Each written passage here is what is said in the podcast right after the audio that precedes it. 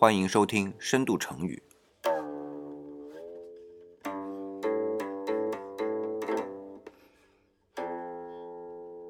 我是李想。那么今天呢，先跟大家来讲一个故事。故事发生在公元前两百零九年。那么这个时候，秦始皇啊，刚刚统一了东方六国十二年之后。这个时候呢，陈胜吴广啊，举兵起义。那么问题是，当时就失败了呀。两年，陈胜吴广整个就被扑灭了。可是他扑灭了不要紧，有人接着干呢。谁呢？就是项羽。那么话说啊，已经两年之后了，就是公元前两百零七年，对吧？项羽呢，就带着大军到了巨鹿这个地方，和当时秦军的主力张邯带的部队要进行一场殊死决战。一开始呢，两边军队呢都安顿下来，在做一些战前的准备。他们安顿下来的地方中间呢，隔着一条河，叫漳河。那准备完了，开始要打仗了，是由项羽这边渡过漳河来跟张邯战斗。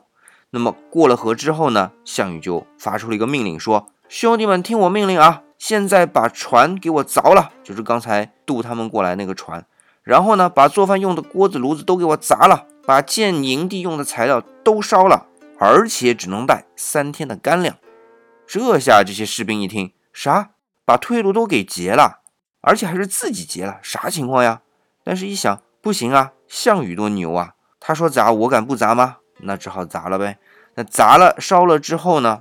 你想没退路了，那我只能拼死战斗了。所以这一战就把张邯的部队啊给打残了。张邯呢就输了，被俘虏了啊。那么大家听到这里呢，就知道今天我要跟大家分享的那个成语啊，叫破釜沉舟。哎，我们看这个成语啊，破釜说的呢就是把这些锅子啊、炉子啊都砸碎。沉舟呢，就是把这个载他们过漳河那船呢给凿沉了。但是当中还有一个东西，这四个字当中没有表现出来啊，就是带三天的干粮，这一点很重要啊。就是说，我们是把东西都砸了，把退路都截了，就表现出来一种决心。但是你也得给自己留一定的时间，对吧？所以三天的干粮这个事儿是很重要的。那么从这个成语呢，我们就知道了。不光是要表现出一种决心来，还要呢给自己留足恰好的时间，这样呢，哎，这个事儿啊才真正能办成啊。这个时间呢，还有一点就是你多了少了都不行，你要刚刚好能够达到自己的心理防线，这啊真是得考验自己的自信心的。那么说到这儿呢，李想就想起西方有一个故事，也是打仗的，而且非常有名，就是斯巴达克斯。这是古罗马的一位角斗士，然后反抗当时的罗马这种残酷的，呃，不讲一下啊，是罗马共和国的残酷的奴隶统治。那前面他一路打仗，我们就不说了啊，怎么起义。但是到后来呢，斯巴达克斯啊，带着他的兄弟们就到了布鲁提翁这个地方，然后一战呢，哎，就输了。那么输了之后呢，就逃出来了一部分人，但是斯巴达克斯多勇猛啊，出来之后呢，又组织了部队。还要进行反抗，那么再反抗呢，就跑到了阿普利亚。他在这儿遇到了谁呢？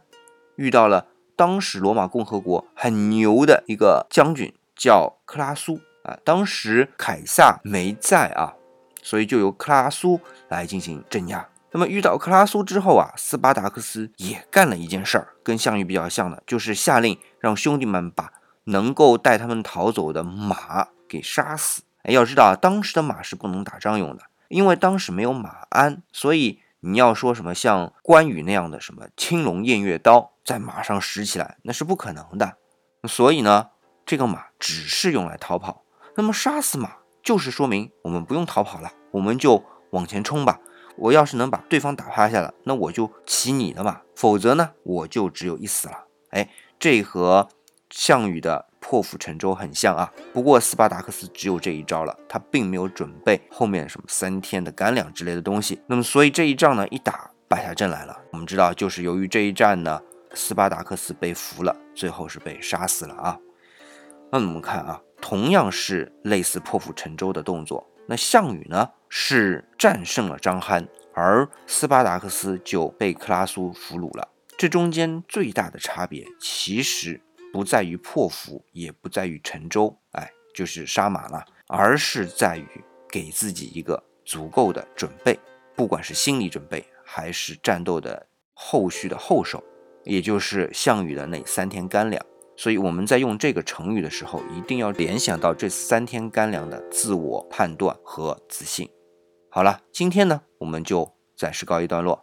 记得加理想微信啊，我们周五一样有小课，跟大家更进一步的了解这一个成语。理想的微信号就在留言区啊，大家可以看留言区。那么今天呢，我们就暂时告一段落，我们下次再见。